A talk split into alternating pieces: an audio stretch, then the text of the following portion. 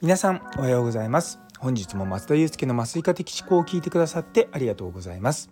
この放送は無痛分娩や酸化麻酔を中心に医療ビジネステクノロジーなどのいろいろを毎朝6時に発信していく番組となっております。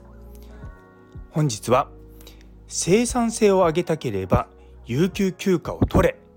ということをテーマにお話ししたいと思います。タイトル通りビジネスの方の内容となっておりますので最後までお付き合いいただければと思います。そしてスタイフフォローまだの方この機会にぜひよろしくお願いいたします。結構ビジネスの話最近よくするようになってるのは私自身がビジネス立ち上げたりとかそういったこともしてますのできっと皆さんのお役に立てるんじゃないかなと思います。でこの話聞いてあの面白いと思った方からのコメントやいいねの方もお待ちしております。というところで今日のテーマになります。生産性を高めたければ有給休暇を取りましょうということなんですけれどもえ？生産性高めたいんだったら有給休暇なんか取っちゃダメじゃんって思いません？いや私もそれを知るまで同じようなこと考えてたんですね。っていうのは例えばまあ僕の場合は年間何本論文を書きたいと。でそのためにはって思うとまあ、論文を書く時間っていうのが必要になってくるんですよね。でやっぱ家族との休暇とかそういったことももちろん大事なんですけれどももちろんそういったものに使う時間とあと普段病院で働いてる仕事の時間とって考えていくともう時間足りないよなんで休みなんか取ってる暇なんかないよって思うじゃないですか。で実は私以前カナダで働病の病院で働いてた時に年間に4週間休暇をいただいたんですね。まあ、正確にはあの20日間っていうあの契約書には書いてあるんですけれどもまあ僕最初20日間って言われた時にあの7で割ってじゃあ3週間ちょっとかと思ったんですけどもいやなんかあのそこのスタッフに聞いたら何を君は言ってるんだ1週間はで働く時間は5日間なんだから20日間イコール4週間だよって言われて何？って思ったんですよね。で実は20日間の有給休暇ってカナダとかアメリカとかだとまあ比較的よくある最低ラインぐらいらしいんですね。ちなみにスタッフになると年間8週間か6週間かそれぐらい休みがあるんですよ。まあまあそれは置いといて。ででもその20日間は取らなければ結局、まあ、給料にもならないしまあ、ただ単に、まあ、職場に、まあ、ただで貢献するって形になるんですね。なので取らなかったらもったいないよってもう職場の上司に言われたんですよ。ででもですねやっぱり 日本での生活から抜けきらない僕は有給を取るのがなかなか苦手で取れなかったんですね。でまあなんとか頑張って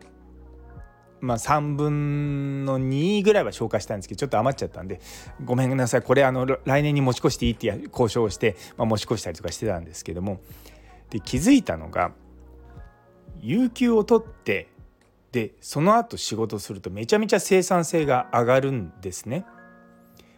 で年4週間の休みなのでまあ均等に言えば3ヶ月に1回1週間休み取るようなもんなんですよ。でそれをやっててあなんてまあ僕は日本でずっと働いてたんだ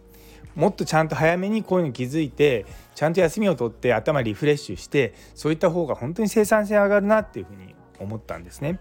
で実際あのアメリカとかでも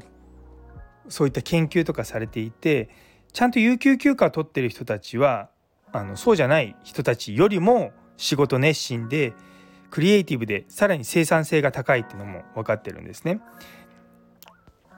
実はアメリカのシンプリフライング社っていうコンサルティング会社で7週間働いたら1週間休むっていうことをしたらなんと生産性が13%も上がったっていうデータがあるんですよ。でさらに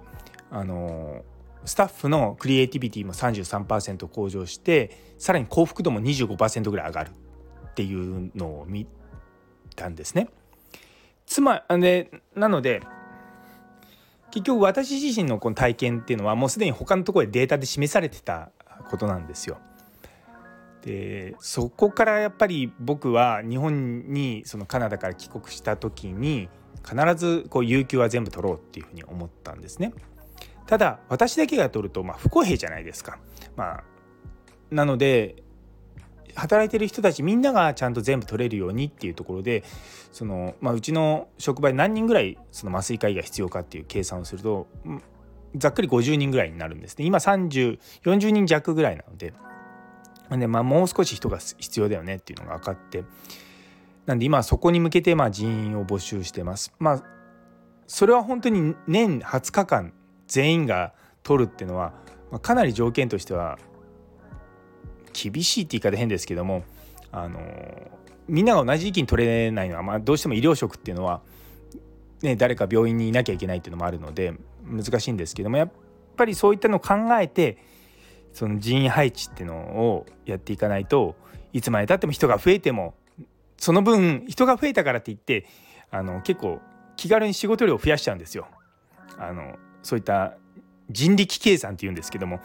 あの人が何どれぐらいのね、いるかっていうのを計算してやっていくんですけどもそれちゃんとやらないとどんどんどんどん仕事増えていってその人数が増えて仕事も増えちゃうもんだから全然仕事が楽にならないと。なんでまず一番最初にやらなきゃいけないのは健全に働くってことなんですけどもそこができてない状態でどんどんどんどん働きく仕事が増えていくとまあ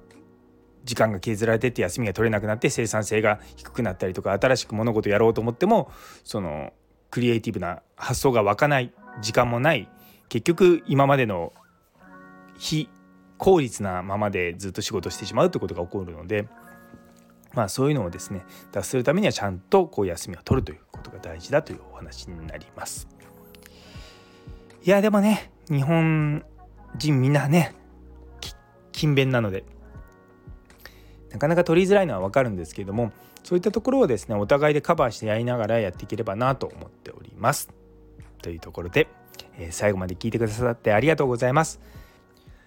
今日という一日が皆様にとって素敵な一日になりますように。それではまた明日。